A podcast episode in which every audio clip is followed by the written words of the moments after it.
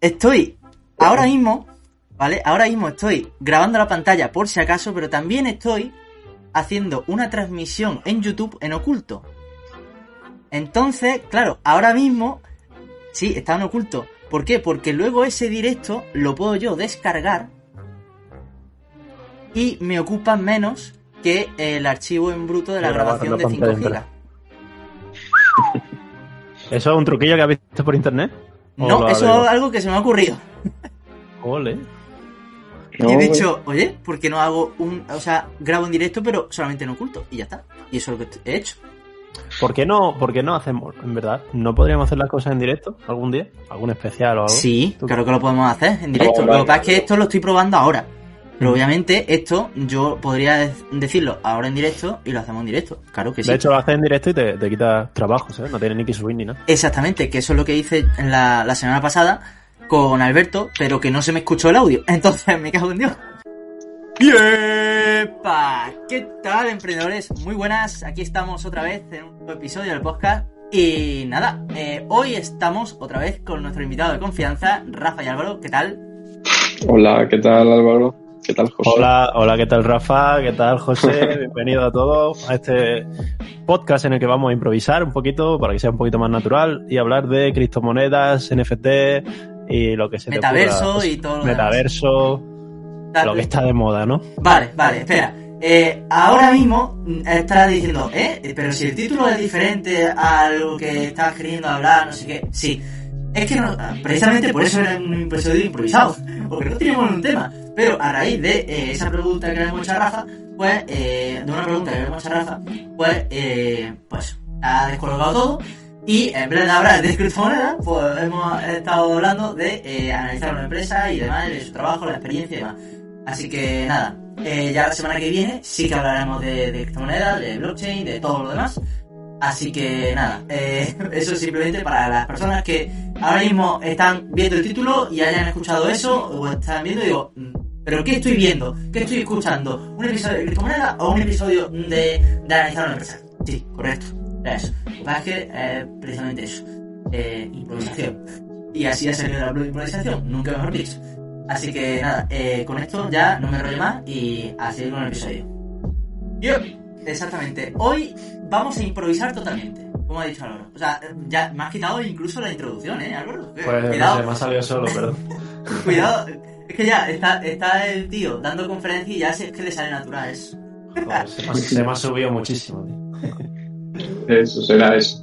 Será eso. Y nada, aquí vamos a improvisar ahora mismo. Simplemente vamos a lanzar el tema de, de esto de criptomonedas y no sé qué. Porque la cosa es, eh, Álvaro y yo estamos más metidos en ese mundo y Rafa no. Pero, es la cosa, precisamente nos viene bien que Rafa no esté tan metido en el mundo para bajarnos de la, de la luna y de, y de arriba, del cielo, y asentar un poco. Y todo lo que tú no entiendas o simplemente lo que tú no veas, simplemente lo comentas. Lo, y lo que mola es que Rafa, Rafa hace como de espectador que no tiene Claro. ni idea. Entonces, Esa es la historia. como O sea- todas las preguntas que le surjan, serían las que le surgirían a una persona que no estuviera escuchando y no tiene ni idea.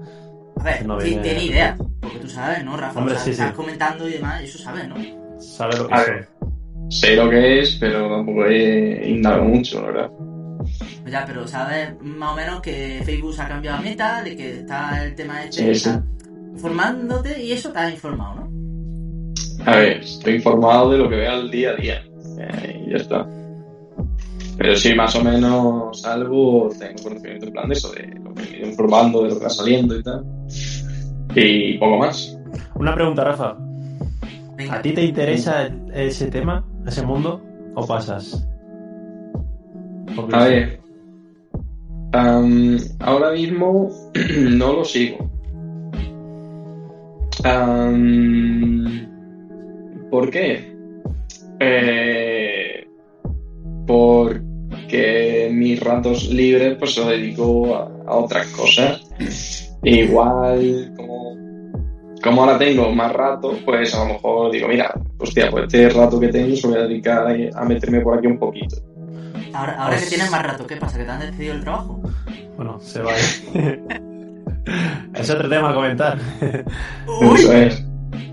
El lunes empieza ya a decir full time, todo el equipo. Ojo, va- vale, que, va o sea, has terminado, o sea, para la gente que no lo sepa, has terminado las prácticas ya, ¿vale? Para que no te han echado. Eh, no, estaba contratado ya. Ah, que estabas contratado, pero estás. Hostia, cuidado, eh. Que me he ido, que no, que no he renovado.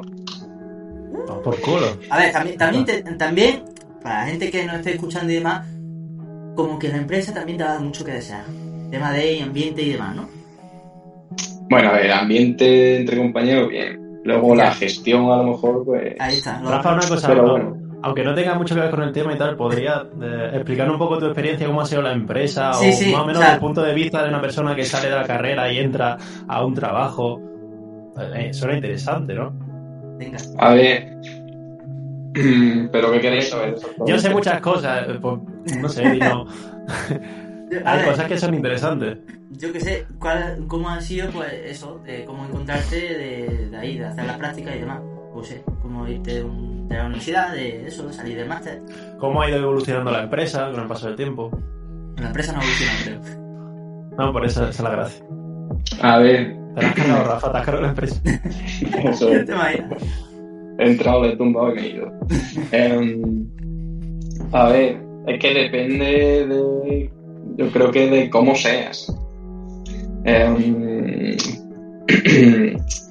y eso, es que. La, sobre todo lo que, lo que te das cuenta cuando entras es el tema de la mentalidad. La, la mentalidad que tienes dentro de la empresa define mucho hacia dónde vas. Es decir, que si tú tienes una mentalidad de, bueno, voy a hacer esto y ah, eh, que pasa el tiempo, que termine ya el curro, hago esto como pueda y venga, lo siguiente. Eso se nota mucho quién tiene, bueno, mentalidad, actitud, ¿no? Que tiene esa actitud más de hacer las cosas por hacerlas o quien tiene esa actitud más de pasión por hacer cosas. Y pues ese tipo de actitudes definen un poco hacia dónde va la empresa. Una preguntilla. Eh, ¿Tú crees que una persona eh, que, por ejemplo, quiera emprender en un futuro, ¿tú crees que pasar por donde has pasado le va a ayudar a saber cómo funciona la empresa por dentro? O desde el punto ver. que está. A ver, sí, claro. Eh, al final es tu experiencia.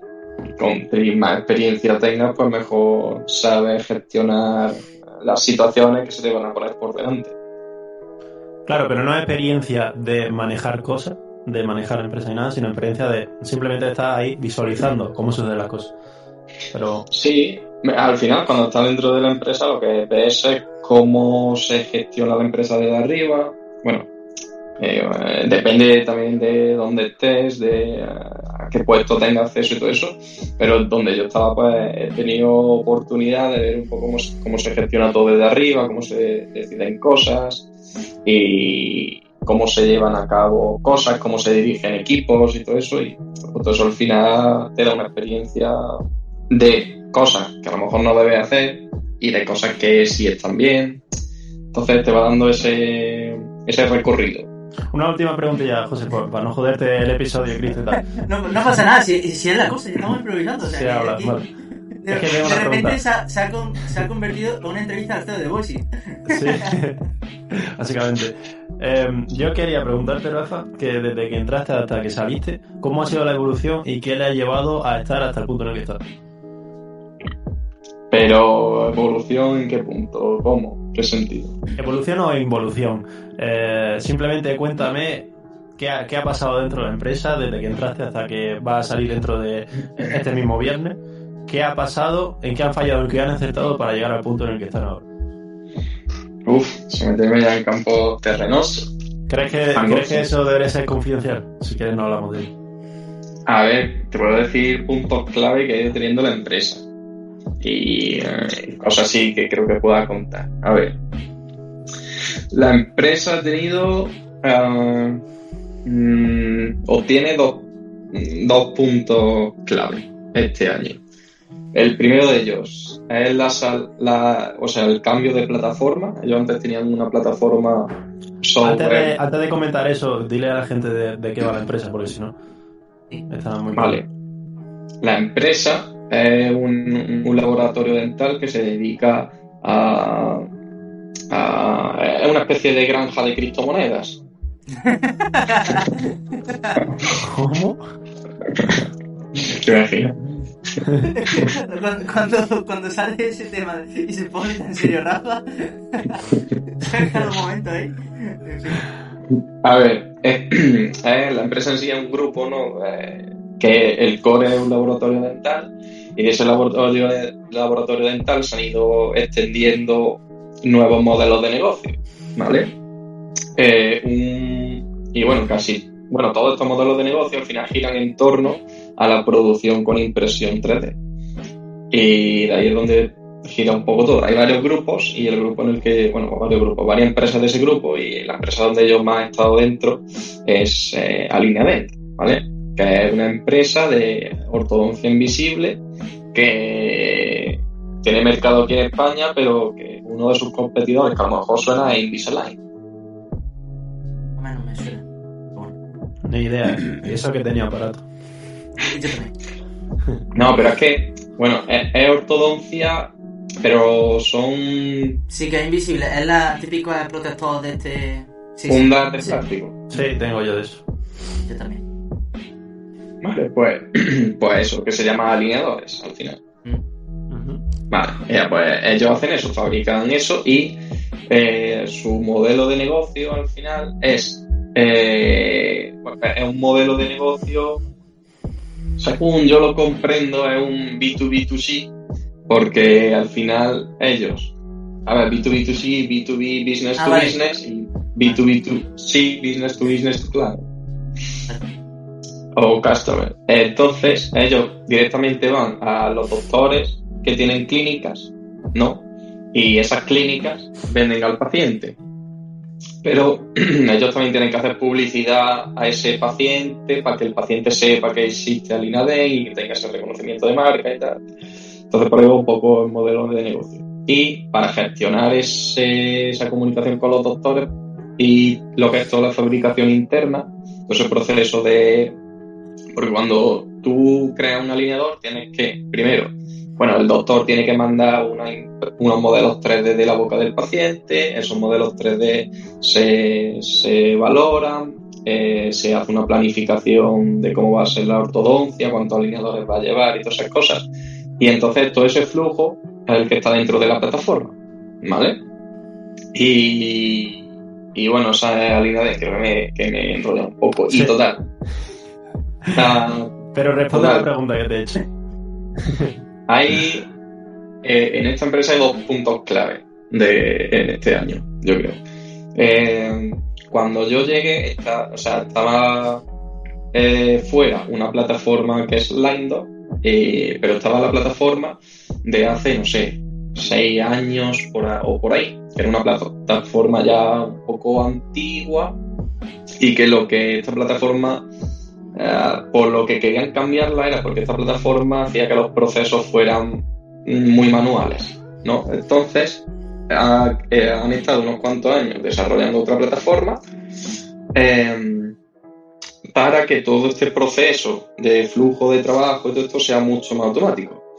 Eh, y aquí, bueno, antes de este punto de cambio de plataforma llega el primer punto crítico, que es cuando ellos deciden eh, que esta plataforma la haga una empresa externa. ¿Vale? Pues ellos subcontrataron a una empresa eh, que hizo esa plataforma y esa plataforma, después de haberla hecho esa empresa, han tenido que estar dos años internamente a ellos eh, modificándola porque no cumplía, ¿vale? Entonces ya hay, eso es uno de los primeros quizás errores. Y, no solo eso, algún también tienen una especie de visor, ¿no? Y ese visor pues también ha sido pues, contratado y tal, o sea que se ha hecho un desarrollo externo y al final siempre han tenido que meter mano. Entonces por ahí dice mucho eso de que al final el desarrollo está bien tenerlo internamente porque, bueno, tú mejor que nadie sabes eh, tu, flujo y pues, después eh, el mantenimiento de esa plataforma a largo plazo, pues si lo, si lo has hecho tú, sabes mejor. Eso es lo importante, que cuando tú Sí, tú, tú puedes subcontratar un, servicio o cualquier cosa para tu empresa. Pero si tú eso lo quieres tener, mantener a largo plazo, especialmente algo, una página web, normalmente se subcontrata, sí. La cosa es, subcontrata esa página web, pero si luego después va a tener, necesitar cambios, la cosa, tú no te puedes quedar en 6 años sin modificar tu web o mm, al menos sin mantenerla. Entonces de ahí a que, bueno, primero subcontrata eso, vale, ya está, te has ahorrado lo que es, eh, en vez de contratar a una persona por un año, ponle. Pero luego después de ese año, tienes que contratar a una persona. Porque si no, eh, es la cosa, puede suceder cualquier cosa y en la historia mm, es la cosa, en un año te ha ahorrado el sueldo de, un año de entre un trabajador para esa web, pero es la cosa después no necesita. Sí, pues eso. Eh, ellos eso, subcontrataron ese desarrollo de la plataforma y de otra de otro software que va dentro de la plataforma y al final han tenido ellos que internamente modificar y tal, entonces le ha llevado más tiempo ese desarrollo de esa plataforma que se ha extendido hasta no sé si ha sido junio o incluso agosto. ¿Vale? Hasta agosto de este año, o sea, unos tres años de retraso así. Y entonces, ese, esa salida de la plataforma ha sido uno de los puntos clave, ¿no? Y bueno, que al final, pues, eh, ha mejorado ciertos procesos y tal, pero ahí, bueno, te estoy contando un poco la experiencia, que la evolución, bueno, pero bueno, sí. Eh, ahí te das cuenta un poco de que, bueno, que todo este desarrollo, que, bueno, ellos han estado con doctores probando y testeando esta plataforma y entra un poquito. Y cuando ha salido, esta plataforma ha salido y ha tenido pues, cierto tiempo de que han ido saliendo fallos, por ejemplo, una cosita, bueno, una cosita, una cosa que sí ha dado bastante problema es la migración de todos los datos que había en la otra plataforma, migrarlo hacia la nueva. Eso ha supuesto que se han perdido algunos datos y, y, porque al final tratar todos los datos que tiene una base de datos de una plataforma a una nueva plataforma que tiene otra estructura de datos, entonces es un poco complejo. Entonces ahí había un poco problema y al final te das cuenta que nada, que eso, que tú al final sacado un producto, ese producto no va a ser perfecto, porque es imposible, porque tú desarrollas una cosa y después de desarrollarla, eh, tú has supuesto que pueden pasar una serie de casos, pero una vez lo sacas, empiezan a salir otros casos. Entonces ahí sigue asfixiando errores. Y entonces eso fue uno de los puntos clave y se está, eso lleva mucho tiempo de corregir esos errores. Además, si el equipo que hay detrás de desarrollo no es muy grande, pues te consume mucho tiempo el ir corrigiendo todo eso. Y, y después, otro punto clave, que todavía no llegó, pero que va es el cambio de política de precios. Y, y aquí, pues, em, hay otra cosa con la que están teniendo problemas y es el tema de los datos. Con la plataforma antigua no se podía tener un control tan bueno de los datos y con la migración y pues han perdido y ahora eh, que están viendo la necesidad de analizar esos datos para ver un poco hacia dónde ir en base a, vale, los usuarios han hecho esto para ver cómo encarrilamos esto un poquito para mejorar esta política de precios. Pues entonces tienen esa falta de datos que le está haciendo pues, un poco al contrapié. De hecho, me recuerda la frase esta que dijo el otro día Enrique Nadal, que decía, lo que no se mide no se gestiona o no se mejora. Sí, o sea, eso, bueno, sí, lo que no se mide no se puede mejorar. Es algo que, una frase también que, que he escuchado. Sí, entonces, de ahí te vas a dar cuenta que una de las claves también cuando estés desarrollando un producto es tener claro también un poco hacia dónde va el producto eh, y, y tener claro también qué quieres ir midiendo y paralelamente ir llevándose el desarrollo de medición y desarrollo a la vez porque si no va a llegar un punto en el que va a necesitar muchos datos y no va a poder acceder a ellos. Entonces, eso es otro punto, ¿vale? Y bueno, luego, el tema de política de pues es un punto complicado porque eso tienes que analizar muchos datos, eh, tienes también que saber cómo comunicar esa política nueva de precios a, tus usuarios. Y aquí uno de los problemas que yo estoy viendo más es que se está alargando mucho esa decisión de vale, qué política vamos a introducir y está habiendo muchos cambios mm, semanales quizás, es decir, y el desarrollo se quiere llevar hasta enero por ahí o sea, hasta enero, y que en enero se haga, pero realmente todavía no se ha mm, dado cuál va a ser la política de precio. Y esa política de precio eh, no solo influye a lo que te van a pagar, sino que influye también a cómo se comporta la plataforma, porque esa política de precios tiene X características y esas X características tienen que tener su flujo dentro de la plataforma. Es decir, eh, pues, sé, eh, un poco más, por ejemplo, en Voice sería, vale, vamos a limitar esto a 600 minutos. Entonces, cada plan tiene una limitación, pues eso tú tienes que programarlo, que controlarlo, que no sé qué, y eso para con todas las features que haya. Mm. Entonces, si tú no tienes claro todavía eso y quieres tenerlo dentro de un mes, pues va a estar chungo. Entonces, ese tener decidido cuál va a ser la política es también un punto clave. Y no sé, yo creo que por ahí va el aprendizaje. bueno, estoy mezclando cosas, pero. Eh, eh, eso, o sea, si.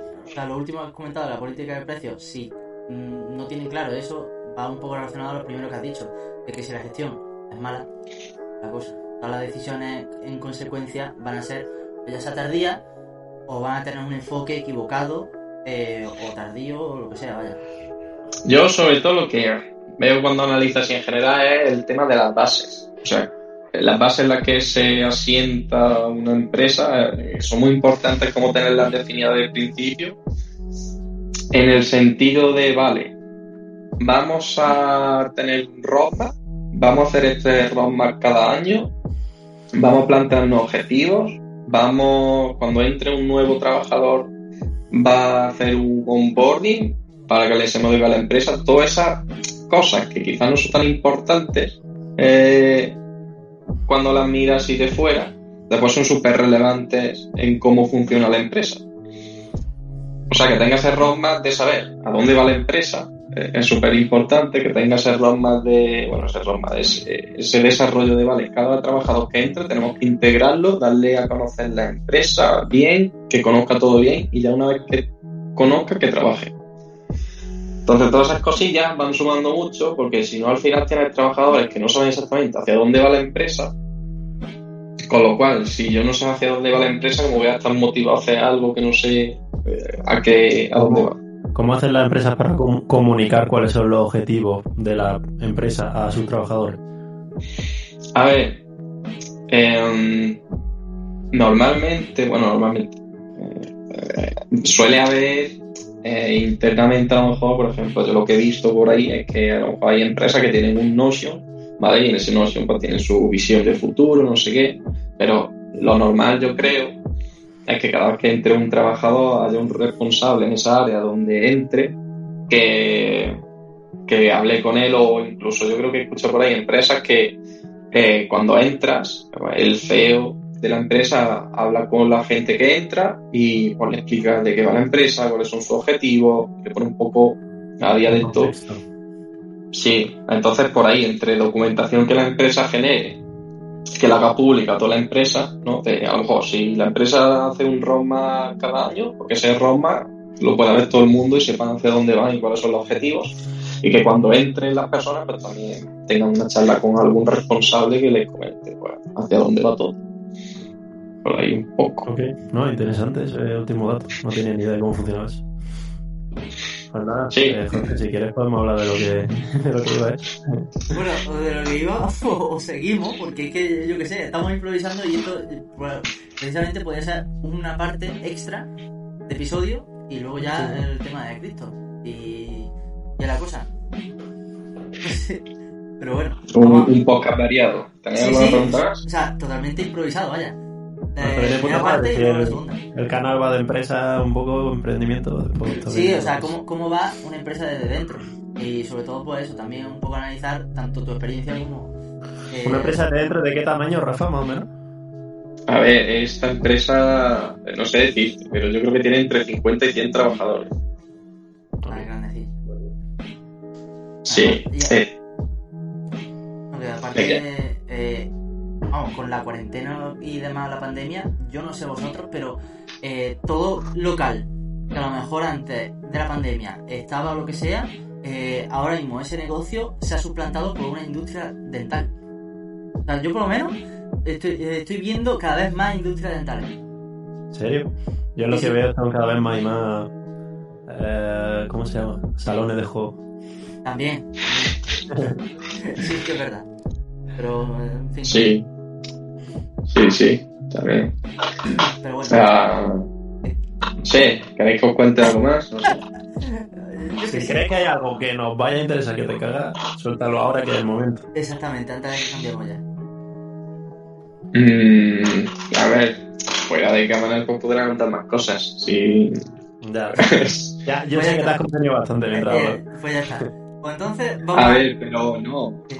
Puedo contar más cosas, por ejemplo, a ver, Venga. cosas así generales, digo. El que yo haya ido viendo.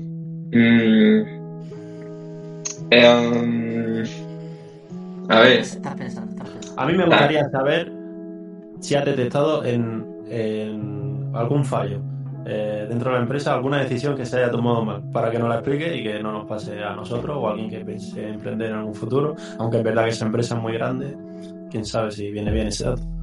No sé si lo tendrás. Vale, por ejemplo, a ver. Em, sí, o sea, fallo. Por ejemplo, uno de los fallos fue, ha sido que esta empresa pues, ha tenido varios directores, ¿no? Y uno de los directores, pues estableció la política de precios que hay hoy en día. Y esa política de precios, no sé de qué forma la estableció, que es, es contraproducente, vaya. Y, y hasta que no se han empezado a, hasta que no ha entrado esta nueva plataforma y han empezado a tener un poco más de datos y han empezado a ver qué está sucediendo con lo que los clientes piden, no se han dado cuenta de realmente cómo va el negocio. Entonces, al final ese tomar decisiones con datos es importante y para un error hacer las cosas así a la ligera. También hay otras cositas, como puede ser la, la gestión, que, a ver, al principio cuando tienes una empresa pequeña, pues no te queda otra que dividirte y hacer un montón de cosas, ¿no? Pero cuando ya tienes una empresa más grande, eh, si sigue habiendo gente que de- de- de arriba que hace eso, eh, está bien porque bajan al barro, ¿no? Pero al final mm, es contraproducente porque eso puede ralentizar procesos de la empresa. Si yo me encargo de muchas cosas, puede que no eh, pueda atender al mismo momento a varias cosas y una de esas cosas que no esté atendiendo mejor puede que esté en cola de yo atenderlo para que progrese. Entonces, eso es un fallo y al final yo una de las cosas, bueno, es que os puedo contar muchas cosas. Entonces, al final te das cuenta de eso, ¿no? De que una empresa, pues al final si quieres crecer y quieres que, que siga para arriba y progrese, tienes que mm, contratar a gente que sirva para delegar tareas y asumir tareas que a lo mejor la gente de arriba tiene que liberarse un poco. Entonces tienes que ir permitiendo eso, que la gente que está arriba se vaya liberando un poco, que haya gente que vaya entrando y tenga un poquito más de responsabilidad y, y tal. Iba a decir otra cosa. Eh, pero, bueno. ya, voy a hacer un inciso, porque eh, precisamente el tema de delegar es súper importante y muchos eh, jefes y demás, vamos a llamarlos jefes, la cosa no sabe el momento de dejar el negocio.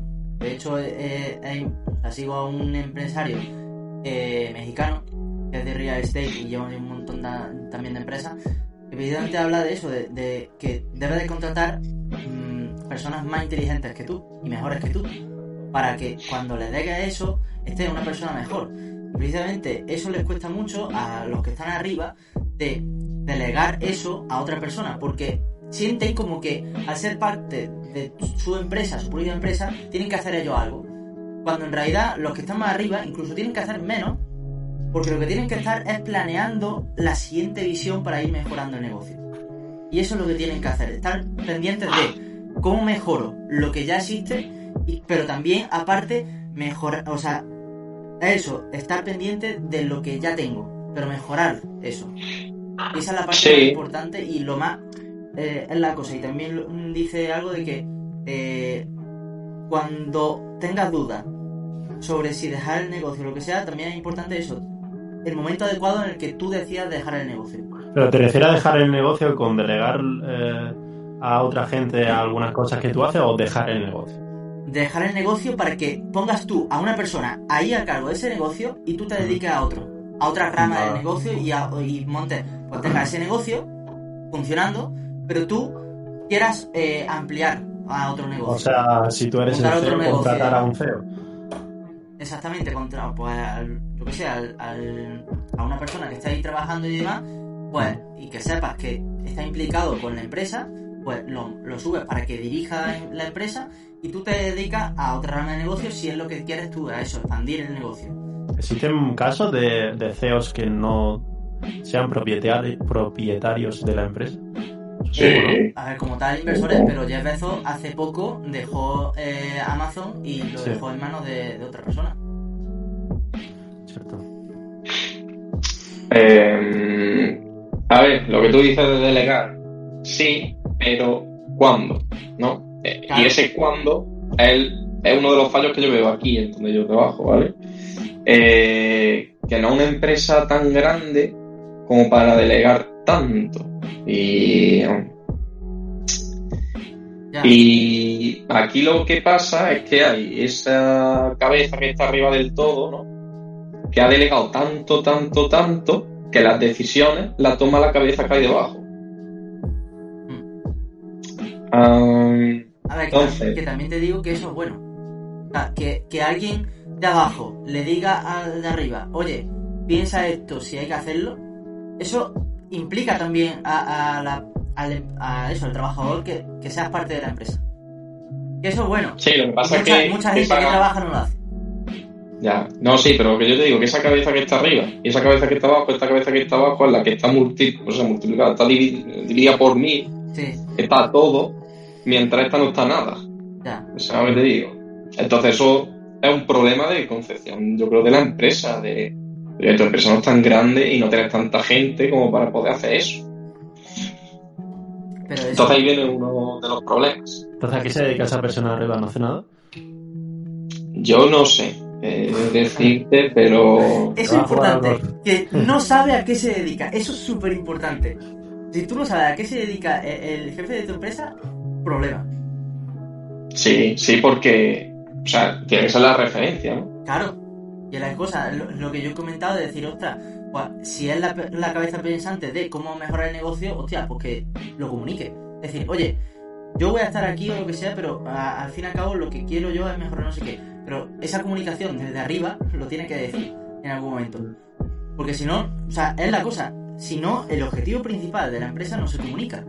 Y como no se comunica, porque principalmente el que lo tiene más arriba, el que está más arriba, mm, no sabe, los trabajadores, a qué se dedican, pues ahí va eh, el error también.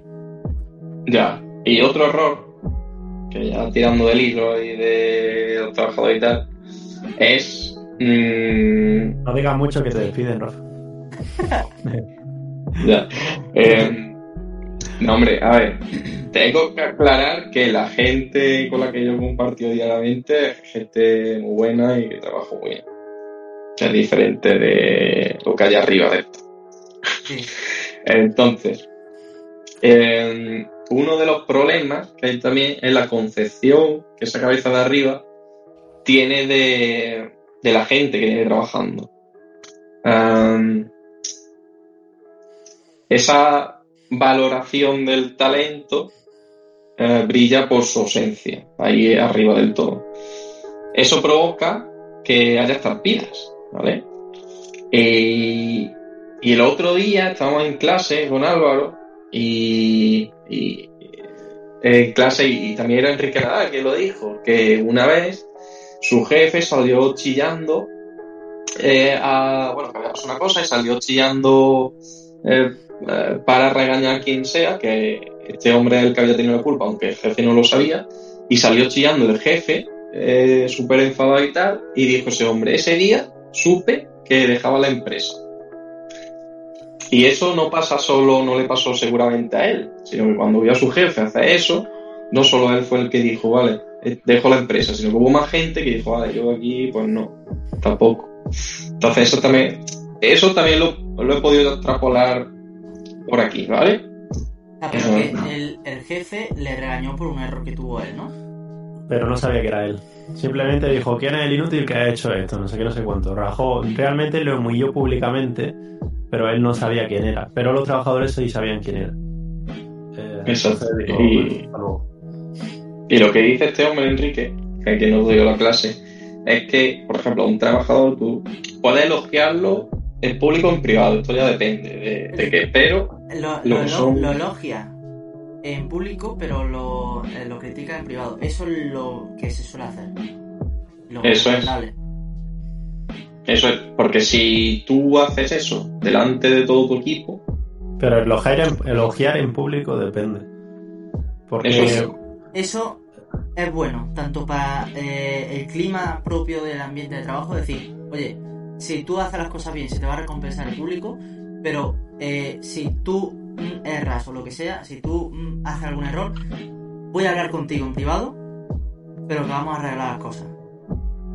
Hmm. Y no se te va a exponer en público eh, todo el fallo, lo que sea. No, no, Eh, criticar en público, eh, mal. Pero ahora, elogiar en público o en privado yo creo que depende, porque si tú elogias en público, todo el mundo se entera y dice, mira, ahí está el favorito, ahí está el que siempre se lleva los elogios. Fa- favorito, Y- ¿no? O sea, si tú quieres. Si esa persona. O sea, si la persona. O sea, tú imagínate que ese pensamiento lo tiene otra persona. Hacia otra persona que la ha elogiado. Dice, a ver, mira, ya está ese favorito, no sé qué. Ya, pero es que la persona, precisamente que ha dicho ese comentario, es que él puede también hacer algo reconocible. O sea, sí, re- eh, que sea reconocido por el propio jefe y ser elogiado. Sí, O sea, que la propia, la propia decir- crítica te limita. Puede, puede motivarte escuchar Claro. al otro, que le elogien y puede ser. a motivarte y aparte de eso, de que el ambiente, pues dices, ostras, que, que va esto mejor o lo que sea. Pero es que al fin y al cabo eso mm, forma parte también del clima de trabajo que haya en esa empresa.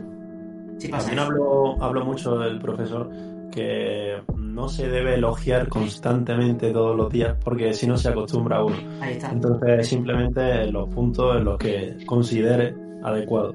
Si te, si te acostumbras a que te digan buen trabajo todos los días, pues como algo, al fin y al cabo te lo vas a esperar y es como, ¿por qué no me ha dicho buen trabajo hoy?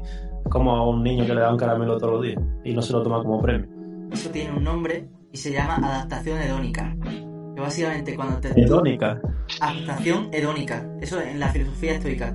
Que cuando es precisamente eso, cuando tú le recompensas y la recompensa es cada día al niño con un caramelo, ya se va a acostumbrar a ese caramelo que vaya todos los días. Entonces lo que va a querer es, en vez de un caramelo, que quiere dos o que quiere tres, quieres más.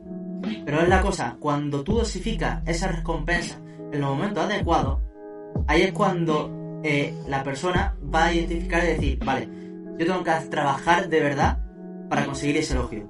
Mm, Y no me se me va a recompensar todos los días por ese, por eso, Exacto. por algo que estoy haciendo. Y eso pasa mucho, obviamente. Tra- Transmitir mucho la sensación esa de que tienes que ganarte el premio. Y eso es comodidad.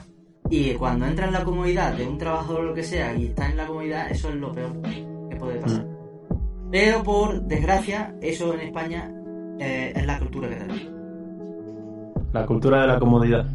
Sí, Cierto. El profesor dijo que cuando se rinde más, Eh, cuando se está muy cómodo en el ambiente de trabajo, cuando hay una tensión que te caga. o- no, a ver, Cu- cuando- te cagas. cuando se está cómodo, rindes más, pero también te tienes que exigir. Y ahí está el, el tema de ese equilibrio. Por eso. Ese Habló de que hace falta que haya una comodidad, pero que se palpe la tensión. Que, Sí, eh, lo llamaba, creo, eh, zona de confort, de aprendizaje Sí. y de tensión. Sí, o sea, cuando tú Sí. superas esa zona de, de confort, es cuando viene esa zona de aprendizaje. Igual que, o sea, yo, eh, es que, claro, ya, ya está yendo eso a la psicología. Eh, y ahí sí que es verdad que tengo, ten- tengo dotes, tengo conocimiento. Y la cosa, en ese círculo y demás, yo lo pongo el ejemplo como si fuera un examen. O sea, tú crees que eh, a la hora de hacer un examen, tú, apruebas, tú estudias para un 5, pero en realidad cu- cuanto más estás aprendiendo y dices, hostia, esto no me lo sé, no sé qué, lo tengo que aprender. Pero cuando ya aprendes, ahí estás aprendiendo. O sea, eh, es un poco eso, pero sí. O sea, de que normalmente tienes, tiendes a desconocer más que sabes cuando menos sabes. cuando crees que vas a probar el- con un 5, en realidad sacas un 3. Y has estudiado para. No has estudiado para un 5, has estudiado para un 3. Pero tú crees que te lo sabes. Y ahí es cuando la palma. Sí. No, sí, sí. o acabo de, acabo de explotar la cabeza o algo. Ya no A sé ver. comentar de eso, no sé del tema. No, pero sí, a ver, tienes razón. Eh, es eso que dice este hombre, que eh, tienes que estar en esa zona de aprendizaje, pero lo que decía es que era muy complicado saber cuándo está en esa zona. Eso sí, decía que porque costaba mucho. Em, Sí, sí. no, iba con otra cosa diferente. Y, No, no, yo, yo iba a comentar, yo qué sé, eh, hacer relleno. Literalmente. Así que de cuenta tú la cosa. Nada, que otra cosa que es muy importante es lo que se, que se puede englobar como gestión del talento dentro de una empresa. Y eso es muy relevante. porque al final, bueno, es que habla- otra vez volviendo a este hombre Enrique, puso un ejemplo que era que eh, un ejemplo de un hombre que decía que con un churro no se puede hacer palanca. Y esto, el churro es el símil al equipo, ¿no? Claro. Entonces salía en la imagen, pues un tío con un buen palo levantando una piedra, pero claro, ahora decía, con un churro no se puede hacer palanca. No se puede elevar. Entonces, eso, entonces lo que es la gestión del talento es muy importante para tener un equipo de talento bueno. Y para tener ese equipo de talento bueno, lo que yo me he ido dando cuenta que hay que tener es, eh, primero, una visión de empresa bien establecida, ¿no? Saber hacia dónde va la empresa, que tus trabajadores sepan cuáles son los objetivos, eh, por qué tienen que trabajar duro, ¿no? Para llegar a qué, ¿no? Y aparte de eso, eh, tener también un, desarrollo profesional dentro de la empresa eh, establecido. O que tú sepas cuando llegas a dónde vas a llegar. Si sigues la empresa y vas mejorando, ¿no? Eso también es muy importante. Llegar a una empresa y saber que tú no te vas a quedar ahí, que tú si sigues trabajando y tal, pues vas a poder ir poquito a poco, poquito a poco, llegando a, a otro sitio. ¿A ti te transmitieron en algún momento que si seguía iba a avanzar dentro de la empresa? No, eso no lo hay. ahí. No existe eso. Eso es como una empresa medio de becario. Por eso estaba A ver, em, no lo había y la gente pues se quejaba un poco de eso. Y también de que al final cuando vas, eh, cuando llega a tu punto de, vale, ¿qué, qué hago ahora? ¿Sigo aquí? ¿Busco otro sitio? Al final tampoco te da muchas opciones de, y cuesta mucho que te den otra opción mejor. Mm. Entonces, es complicado eso. Entonces, tener ese, saber dónde se va a desarrollar tu carrera dentro de la empresa es súper importante. ¿Tú sabes cómo esa, esas empresas de que no tienen la gestión clara de arriba y demás, ¿tú sabes cómo recompensan para que se queden? Pagándoles más. Y esa es la única forma que ellos tienen para gestionar ese tal. Gestionar. Entonces, eso es como no avanza dentro de- no es como no, no avanza dentro de la empresa, de tu posición, pero sí te pagamos un poquito más y ya está. Ahí está. ¿A eso te refieres? Pero- O sea, eh, ahí entramos en esa estación Pero de la recompensa. Pero el tema de desarrollo personal se queda estanco, entonces De comodidad. De todas formas, yo me refería a las dos, ¿eh? Tanto, yo creo que tiene que ir de la mano, ¿no? La remuneración económica, tu desarrollo entre la empresa, creo que tiene que ir de la mano. Obviamente. Mm. Y es que tiene que ir de la mano, porque lo que tú aportas a la empresa es lo que tú ti- tienes que recibir. Sí, pues, pues eso, eso también es muy importante. Luego otra cosa, Bueno, eh, habla, sí. es que no quiero que se me olvide. Eh, es que eh, José ha hablado de aumentarle el sueldo. Y el profesor este nos dijo que aumentar sueldo es muy peligroso. Porque al fin y al cabo todo se sabe en la empresa y si le suben el sueldo a uno, todo el mundo quiere que le suban el sueldo porque está ahí dentro del mismo puesto. Y dices, ¿qué estoy haciendo yo más? Y estoy dando yo todo también. ¿Por qué le pagan más a él? Y se pueden crear conflictos dentro de la empresa. Entonces subir sueldo es complicado. Y no hay solución, me dijeron. Literalmente, eso es lo que eh, yo he, te- he leído en el libro este de 0 a 1. Literalmente. Eso, de que cuando tú subes el sueldo a una persona pero a la otra no, es como, hostia, eh, claro, eso realmente se dice y claro, una cosa, ahí es cuando dice llegan los Mm. problemas después y demás. O sea, si tú estás en el mismo nivel que otra persona, te tienen que pagar lo mismo. La cosa es, si una persona, eh, eso no aumenta el sueldo, sino que le das un extra por ese recompensa. Un extra. Es que cosa yo, ¿sabes qué pasa? Dijo, aumentar el sueldo no sería difícil si puedes cuantificar qué hace la gente. Si vende lavadora, el que más venda lavadora va a ganar más. Pero hay muchas situaciones en las que eres desarrollador de software o no sé, cualquier trabajo en el que no se puede cuantificar el trabajo. Eh, entonces ahí cuando tú subes el sueldo y el otro dice qué está pasando porque tiene porque le pagan más que a mí. No, no veo, porque físicamente no veo por qué ha hecho de más para tener ese aumento.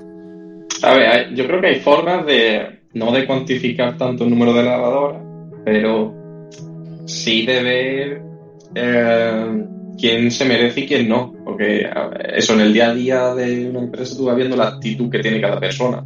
Y eso no se puede medir así cuantitativamente, pero sí se puede medir cualitativamente, ¿no?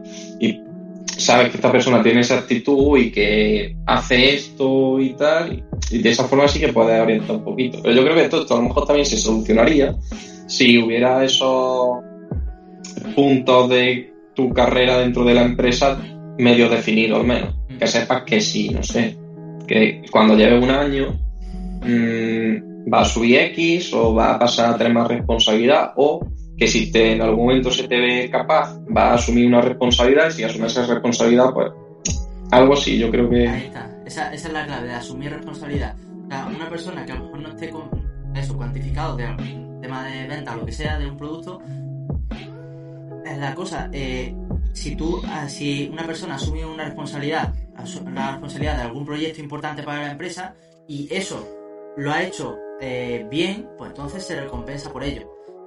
Pero es básicamente eso. A un trabajador, si tú le das, la le das una cierta responsabilidad, entonces, si al final de ese trabajo se lo merece, ya está, se le recompensa. Ya sea elogiándoselo en público al principio, porque es un proyecto y demás en el que han colaborado un grupo, pues entonces se le elogia.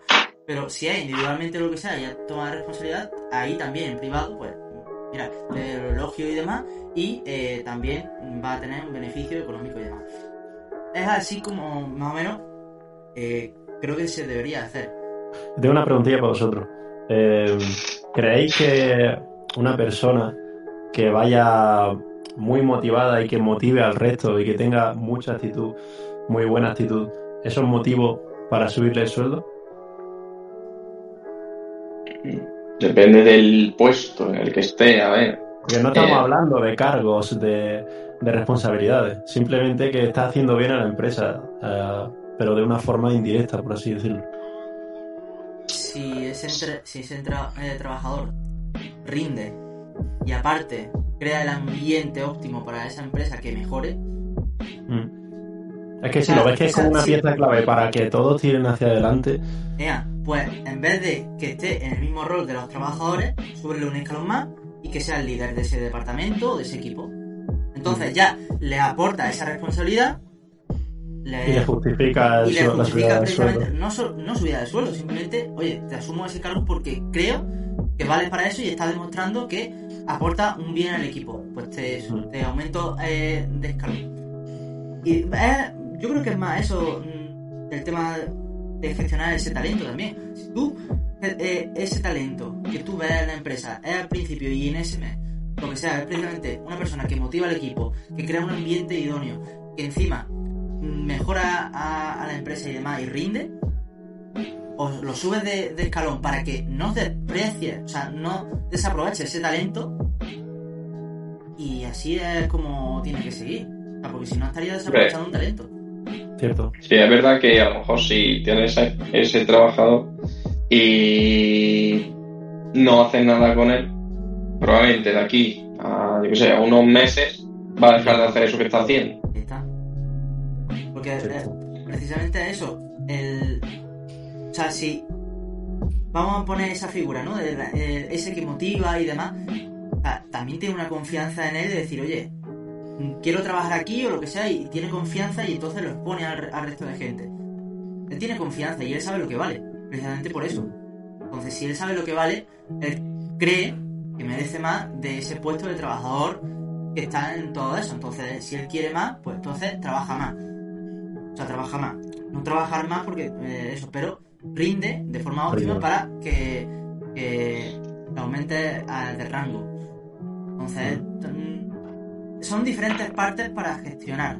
Y eso, obviamente, es muy complicado, pero es la cosa. Si esa empresa pues no gestiona desde el principio las decisiones bien y desde el principio pues no ha sabido gestionar las cosas, pues ahí entra que Rafa, eh, sabiendo que merece algo más, pues se ha ido, igual que muchos.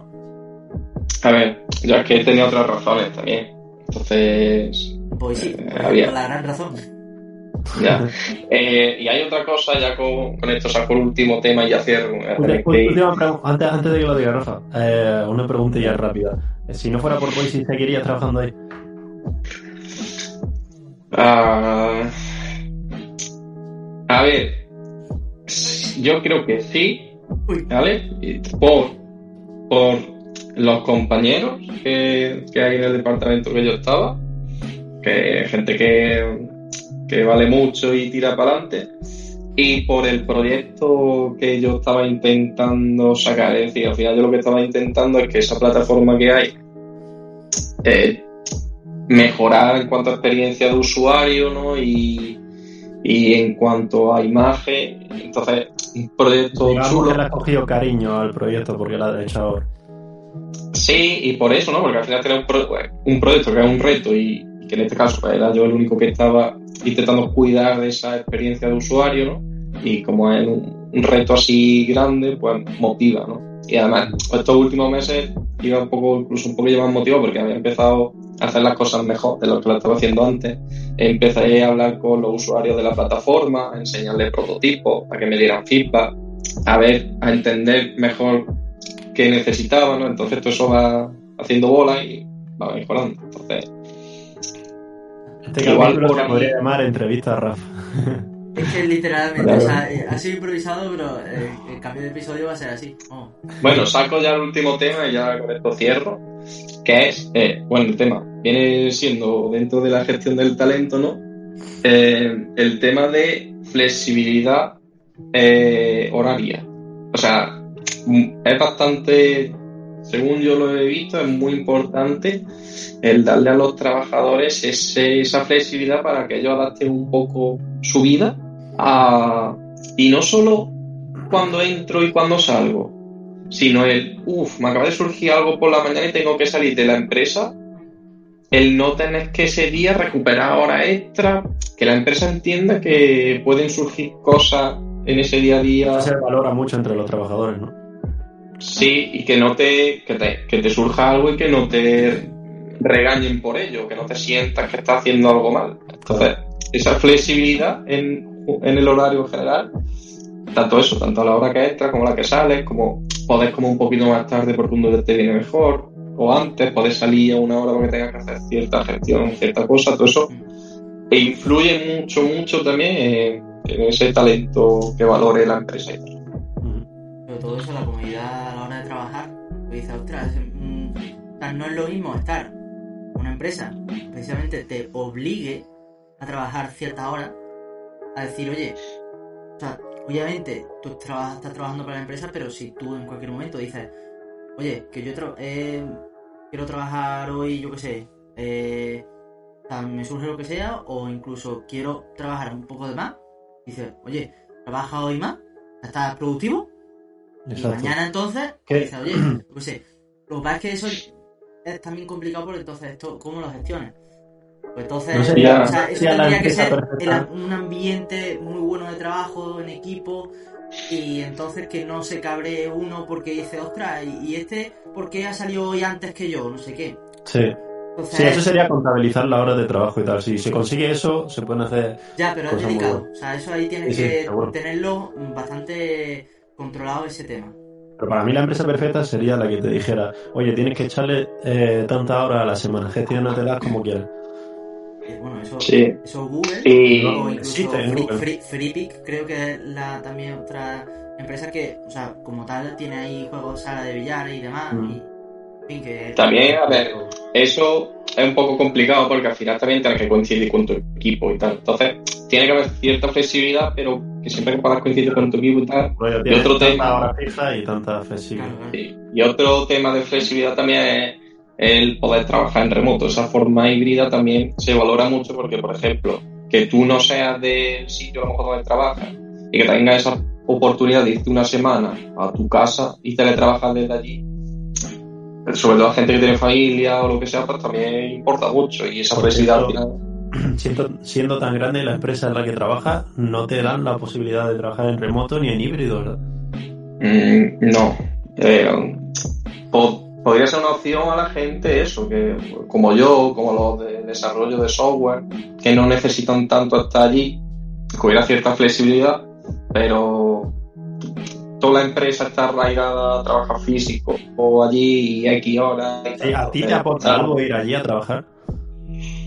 Aparte de relación con, con tu A veces sí, a veces sí porque vas, te levantas y al final algunos usuarios de la plataforma son los propios trabajadores, entonces entiendes cosas y todo eso. Y al final el estar allí te aporta, estar dentro de la empresa, ver cómo funciona, porque como todos están allí, Mm. eh, sí es verdad que eso, que el físico te aporta como que te nutre más a nivel de conocimiento de, y de equipo, sobre todo. Entonces, ¿estás a favor de trabajar físico, híbrido o remoto?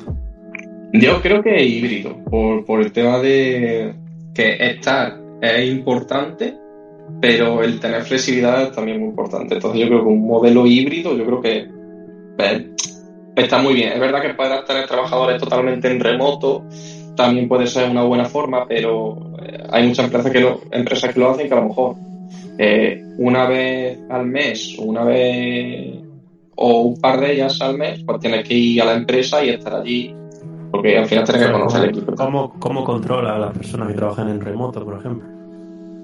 Eso ya es otro tema. Eh, bueno, eso creo, eso creo me voy a tener que ir, un determinado- muchachos. Eso es por un determinado hora, porque un amigo mío eh, también controlaba, o sea, estaba en remoto y demás, y era un SAS, y Sí. era eso, que él daba igual si entraba a las 8 y si entraba a las 10, pero él tenía que hacer esa hora a- al día. Sea, esa flexibilidad de entrar y de poder salir, que él puede Sí. ir, pues yo que sé, a las 7 de la mañana, pues trabaja a las 7 de la mañana, pero sale antes. Si va por hora, tú empiezas jornada y no sé, a lo mejor puedes poner un mensaje en el chat de Slack y cuando terminas, pues también, no sé, ese tipo de cosas. Así más o menos se controla, un poco difícil, pero. Vale, pues chavales, si queréis cortamos, llevamos una hora. Cortamos porque es la cosa. La entrevista al CEO de, de Emoji. A mí, a mí me ha molado el ritmo y tal, ¿sabes? O sea, las cosas no preparadas me gustan. Ahí está, es improvisado y salen cosas, pues, eso de- del día, de, de lo que ha pasado, de lo que ha surgido. Y ahora, pues, eso como está. De hecho, es que yo, yo me he dado cuenta, digo, que Rafa está demasiado bonito, está elegante. Digo, este se va ¿Cómo? ahí, ahí ya de fiesta. No, eh, estoy con el uniforme de trabajo. Uniforme. De- Tal cual, de la nada. verdad. Eh, pues espero que haya gustado a todos los oyentes eh, esta charla improvisada. Y, Totalmente. Yo me la he gozado, la verdad. Y ya está. Eh, sí que es verdad que ya la semana que viene eh, hablaremos de verdad que sí con criptomonedas. Cuando escuchen la, la intro va a ser como que cojones. No, tranquilo. Ahora, eh, o sea, haré una, una intro aparte de. Oye, aunque se diga esto, en realidad pasa esto. Ha ido por otro camino. Exactamente. Joder, ¿para Así que- Un giro de guion. Ujú, Inesperado. Inesperado totalmente. Así que nada, eh, un placer, eh, Álvaro de Rafa, eh, por, esta, No sé. por esta charla. Y, y ya está. Mm, Esto es lo bonito de estas cosas, porque no sabemos lo que va a pasar. Bonito. Así que nada, eh, nos vemos la semana que viene. Adiós. Bye bye. Adiós.